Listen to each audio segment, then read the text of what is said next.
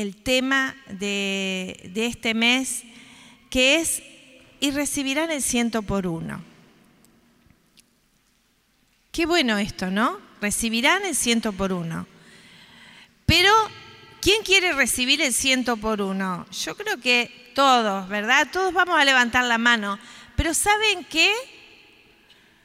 Si nosotros sembramos una semilla buena, vamos a recibir el ciento por uno.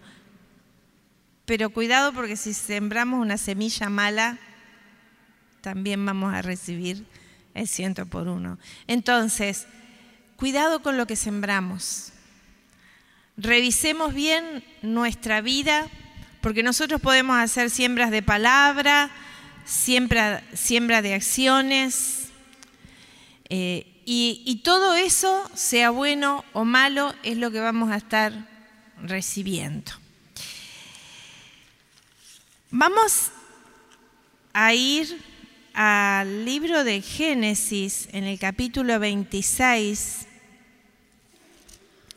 y ustedes saben que el libro del Génesis es como, como lo, lo que está escrito en el libro del Génesis, como es el principio, es el primer libro, también nosotros lo vamos a ver en el resto de la palabra.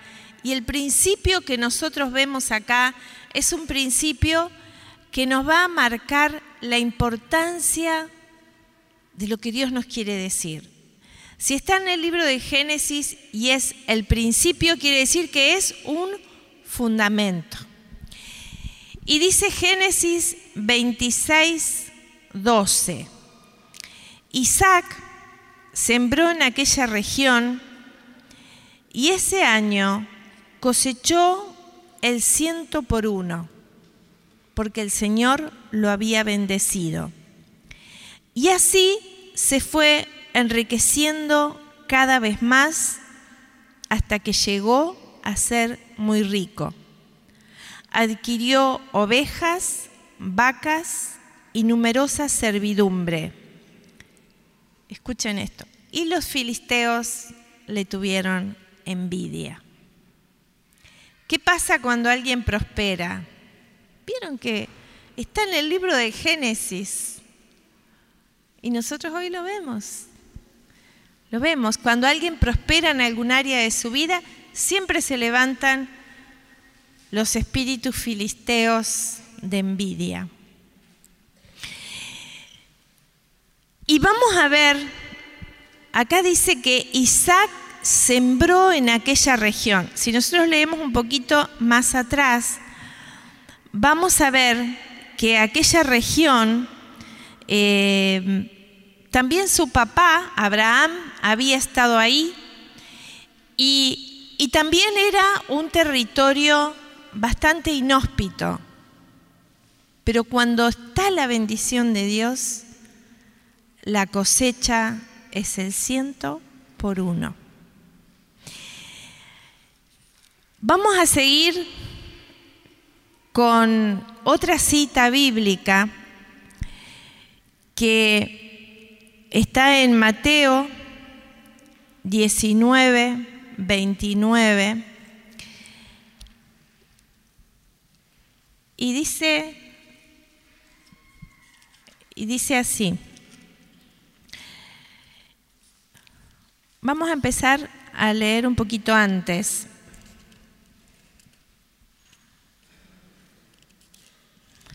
Mateo 19, Vamos a empezar en el versículo 27. Pedro tomando la palabra dijo, tú sabes que nosotros lo hemos dejado todo y te hemos seguido. ¿Qué nos tocará a nosotros? Y Jesús le respondió, les aseguro que en la regeneración del mundo, cuando el Hijo del Hombre se siente en su trono de gloria, Ustedes que me han seguido también se sentarán en los doce tronos para juzgar a las doce tribus. Y el que a causa de mi nombre, escuchen esto, deje casa, hermanos o hermanas, padre, madre, hijos o campos, recibirá cien veces más y obtendrá como herencia la vida eterna. Cien veces más. Si se refiere a casa, madre, hermanos, padre, hijos, campos, recibirá cien veces más acá, en esta tierra. Y además la vida eterna. Y vamos a ir ahora a Marcos 10. Le estoy dando esta información de la palabra porque después vamos a ir al núcleo del mensaje que la verdad que nos va a maravillar el Señor en esta noche. Decirle al hermano que tenés al lado, prepárate para maravillarte en esta noche. Vamos a ir a Marcos capítulo 10 y vamos a empezar a leer desde el versículo 28. Y de nuevo es la recompensa prometida a los discípulos. Decile al hermano que tenés al lado, tengo recompensa. Cuando nosotros somos discípulos del Señor, siempre hay recompensa. Y dice así la palabra, Pedro le dijo, tú sabes que nosotros lo hemos dejado todo y te hemos seguido. Jesús respondió, les aseguro nuevamente que el que haya dejado casa, hermanos y hermanas, madre, padre, hijo o campos por mí y la buena noticia, acá está más claro, desde ahora, ¿desde cuándo? Decilo de nuevo, desde ahora. En este mundo recibirá el ciento por uno en casas, hermanos, hermanas, madres, hijos y campos. Y acá hay algo que lo tenemos que tener en cuenta, en medio de persecuciones. De esto se ve que no nos vamos a librar de las persecuciones, porque el enemigo se levanta cuando nosotros empezamos a recibir todas estas cosas y dice, a ver si logro que salgan del camino. A ver si, si los persigo, si los hago calumniar, si, si les, les, mando así como una ametralladora de inconvenientes uno atrás del otro, otro, otro, ay, a ver si ahí los puedo sacar del camino. Y esas son las persecuciones. Pero la palabra dice que vamos a recibir el ciento por uno. Esto lo dice quién? Jesús. ¿Y a ustedes les parece que Jesús puede mentir? Ah, vamos, uno más fuerte. No, claro que no. Esta es la verdad. Esta es la verdad. Cuando yo me dispongo a caminar en el reino de Dios, a sembrar en el reino de Dios, a vivir en el reino de Dios. Y dejo cosas legítimas para el mundo. Dios no te va a pedir que abandones tu familia, que abandones tus casas, tus campos, no, sino que pongas primero al Señor, que dejes de tener prioridad número uno mi hijo o mi hija. Prioridad número uno, mi trabajo. Prioridad número uno, mi mamá, mi papá. No, no es eso. El Señor quiere que vos y yo tengamos prioridad número uno, Él. Y todas estas cosas se nos van a ser añadidas y multiplicadas. Y esto es maravilloso. Yo ser ustedes les daría un aplauso al Rey de Reyes, al Señor de Señores.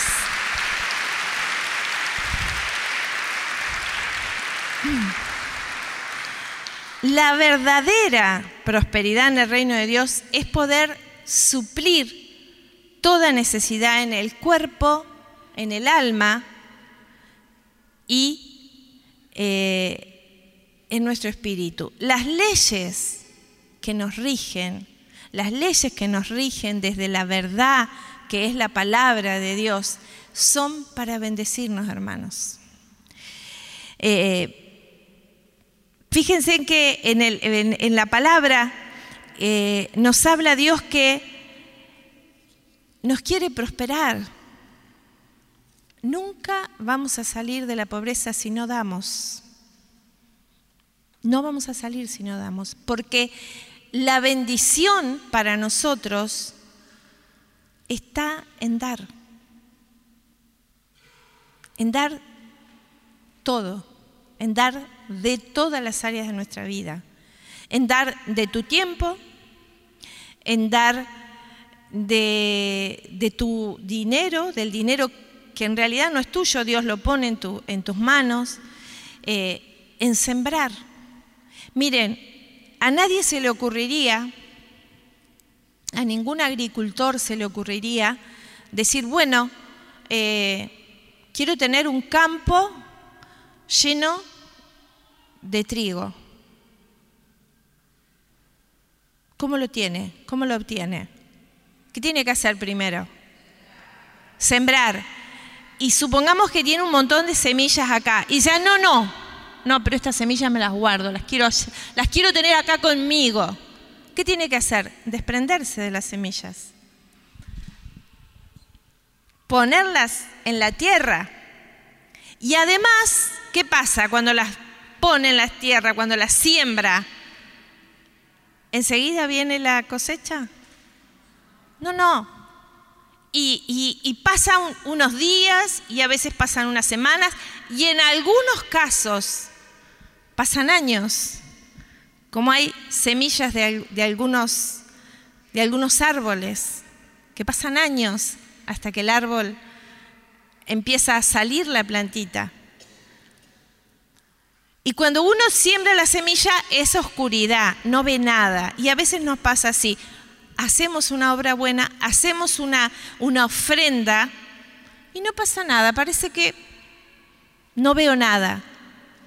Pero esa semilla está, como veíamos la semana pasada en el videíto, está en la oscuridad. Y ahí se está desarrollando y ahí está haciendo sus raíces. Y a los, y a, los días veo salir algo que no se parece en nada a la semilla que planté, que sembré.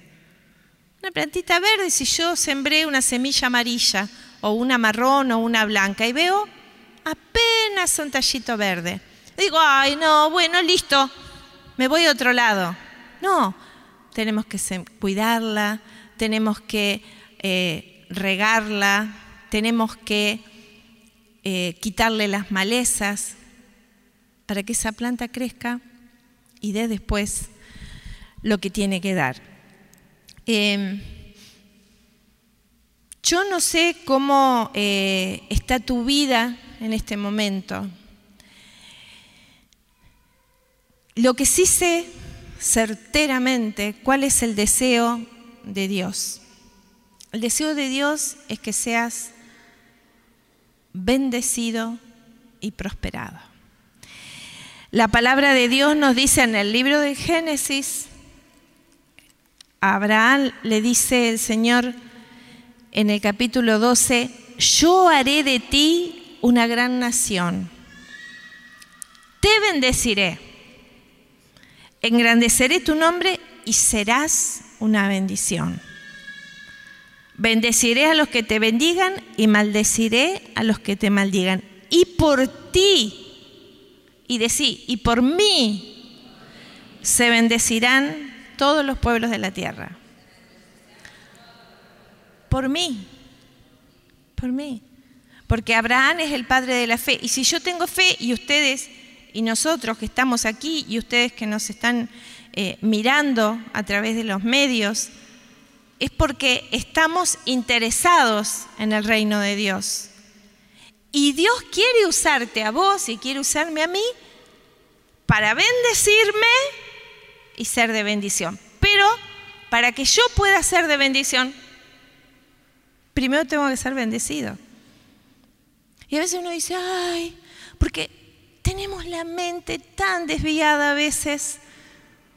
Vieron que a veces decimos, eh, yo me conformo con, con poquito, yo me conformo aunque sea con esto.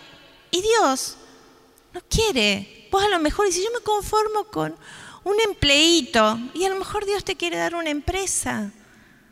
Y vos te estás conformando. ¿Por qué te quiere dar una empresa? Porque quiere que seas de bendición. Quiere que generes trabajo. Quiere que, que, que prosperes. Porque ¿cómo vas a poder dar si no tenés? ¿Cómo vas a poder dar si no tenés? Vos, ¿cómo vas a poder orar por los enfermos?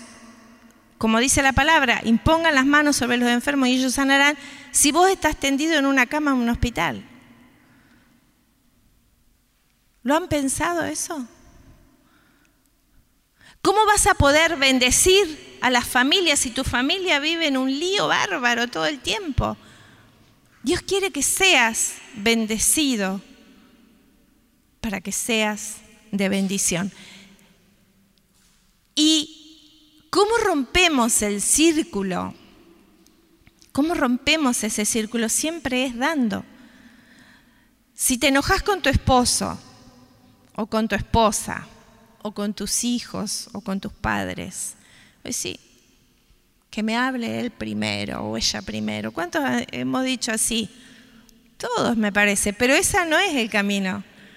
El camino es el que rompe primero el hielo y va y da amor y da una palabra de aliento y da una palabra de alivio.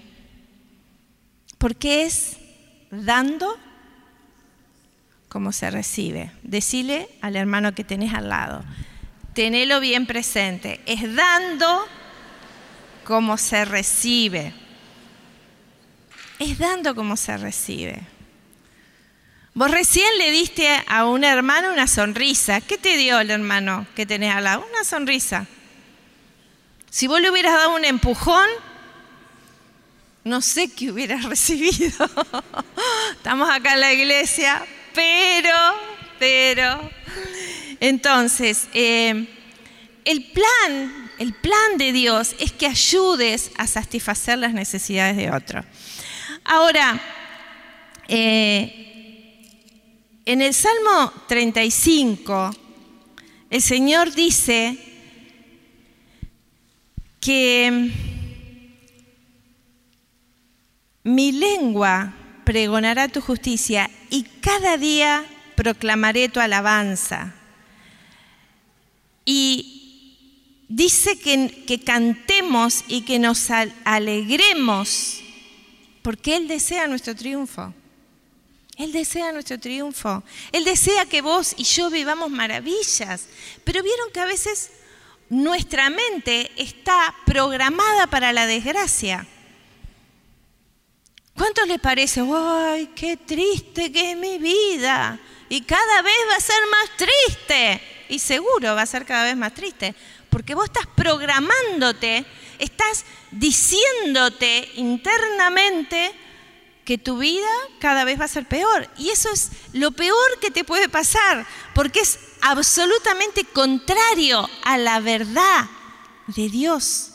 Necesitamos reprogramarnos, necesitamos cambiar. A veces creemos que si doy, me resta. Casi todos creemos eso, por eso no. Da una bronca bárbara cuando nos hablan o nos predican de dar. A mí me pasaba eso.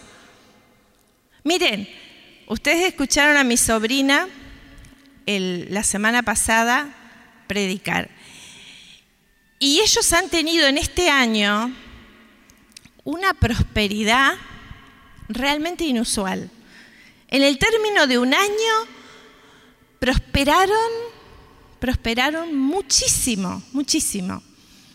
Eh, y, Gabriela me decía, mi sobrina me decía, que su esposo, Miguel, ellos antes diezmaban, pero eh, diezmaban a veces sí, a veces no, un mes sí, un mes no, pero cuando lo hacían, lo hacían de mala gana, como diciendo, tengo que diezmar tengo que ofrendar. Pero bueno, ellos han vivido experiencias muy difíciles y a partir de un año empezaron a sentir alegría al dar. Mucha alegría. O sea, con mucha alegría apartan el diezmo, apartan su ofrenda para el Señor. Y Dios los ha bendecido. Porque el Evangelio es el Evangelio.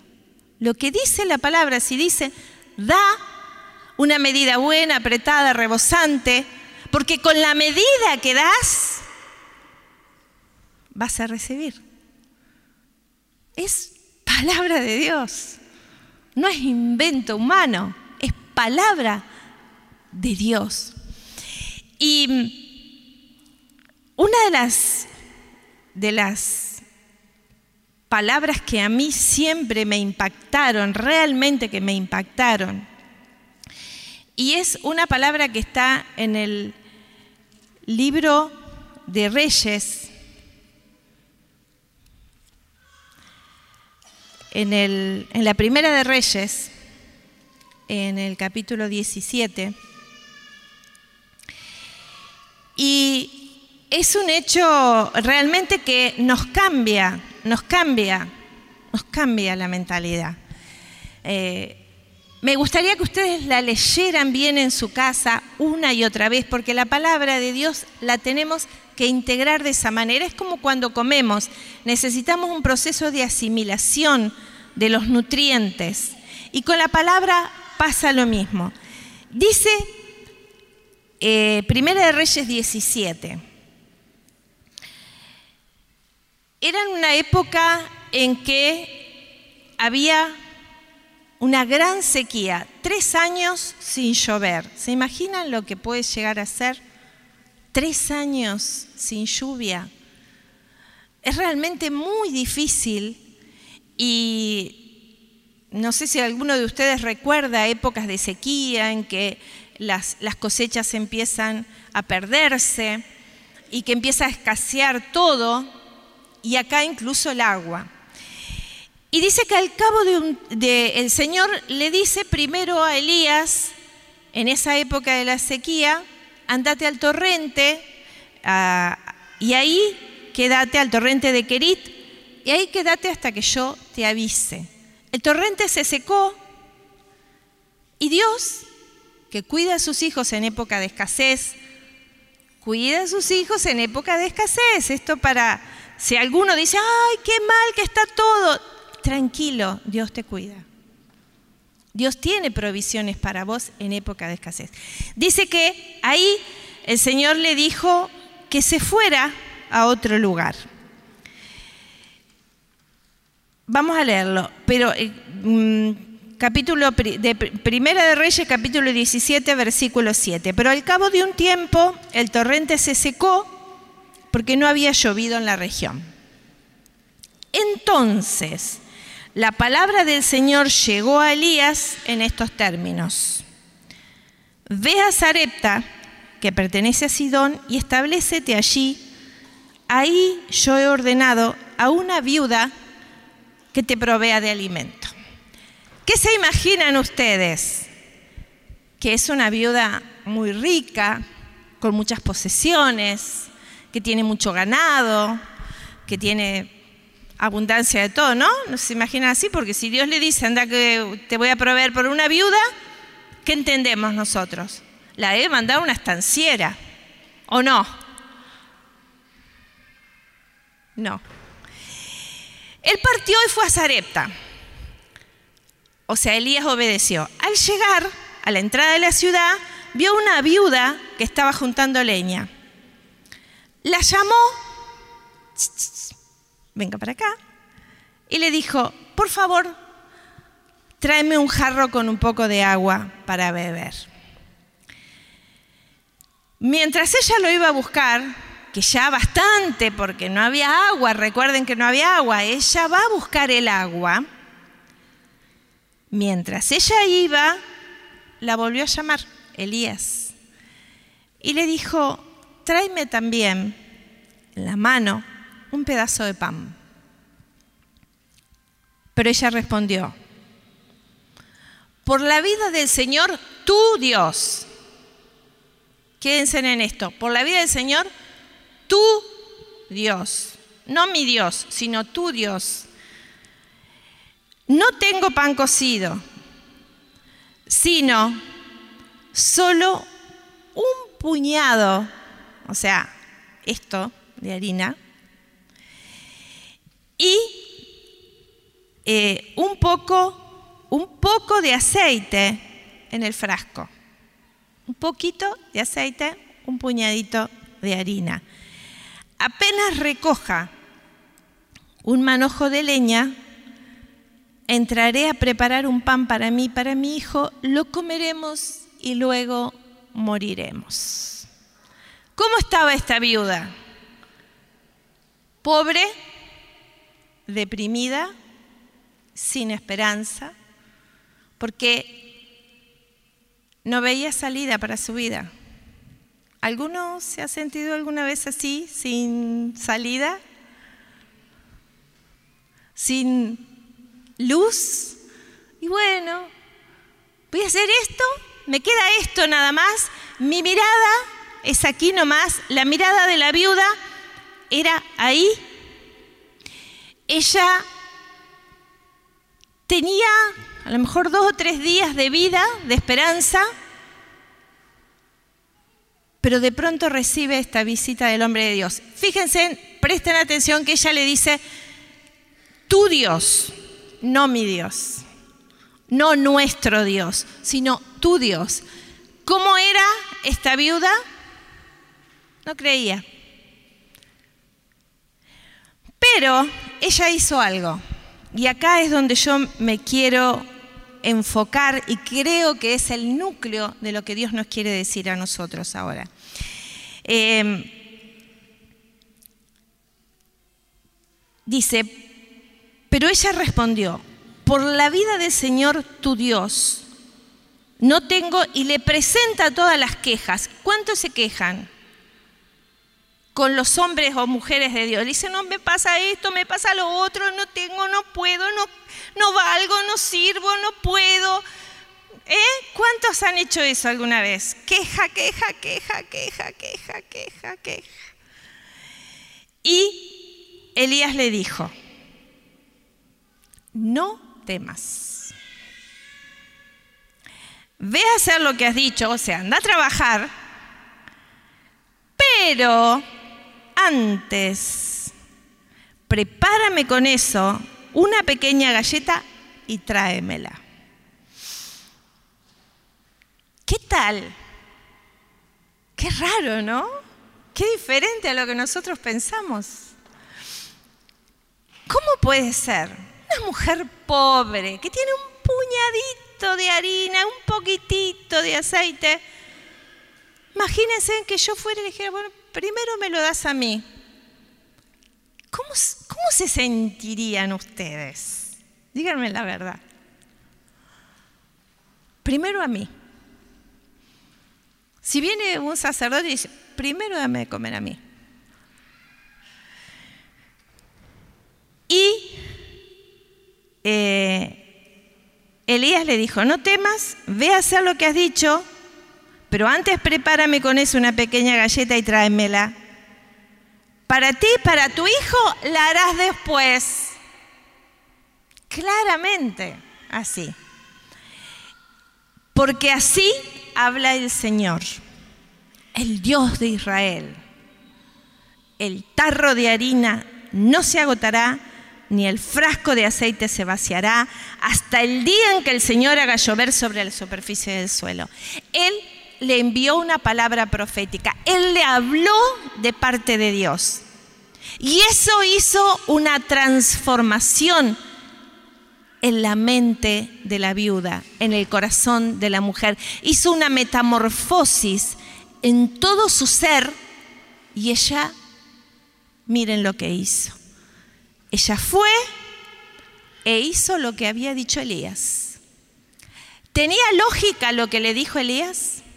¿Tenía lógica humana? ¿Sí o no? No. Para su mentalidad, para la mentalidad del mundo, una locura. para el reino de Dios la bendición. Porque dice la palabra, el tarro de harina no se agotó, ni se vació el frasco de aceite conforme a la palabra que había pronunciado el Señor por medio de Elías. Bendito sea el Señor.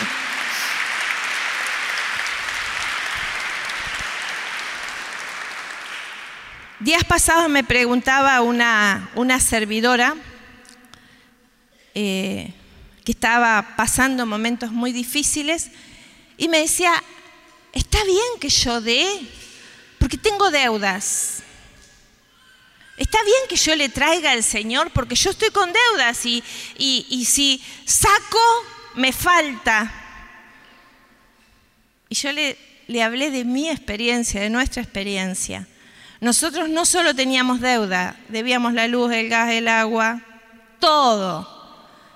Pero cuando empezamos a dar, fue el principio, cuando, cuando Dios nos empezó a hablar de dar, nosotros no lo tomábamos esa palabra para nosotros, esto es para el de al lado, porque nosotros no calificábamos, nosotros éramos pobres. Entonces, esta palabra de dar es para los ricos. Y al revés. Más necesidad cuando estás con dificultades tenés de aprender a dar más para salir de las deudas, para salir de las dificultades, tenés que aprender a sembrar. ¿Cómo un agricultor no se le va a ocurrir, como decíamos al principio, recibir una cosecha sin haber dado una siembra? Imposible. Cualquiera en lo natural, pero en lo espiritual es mucho más. Y eh, cuando uno empieza a dar, empieza a dar, empieza a dar, empieza a cosechar. Entonces vos estás sembrando y estás cosechando.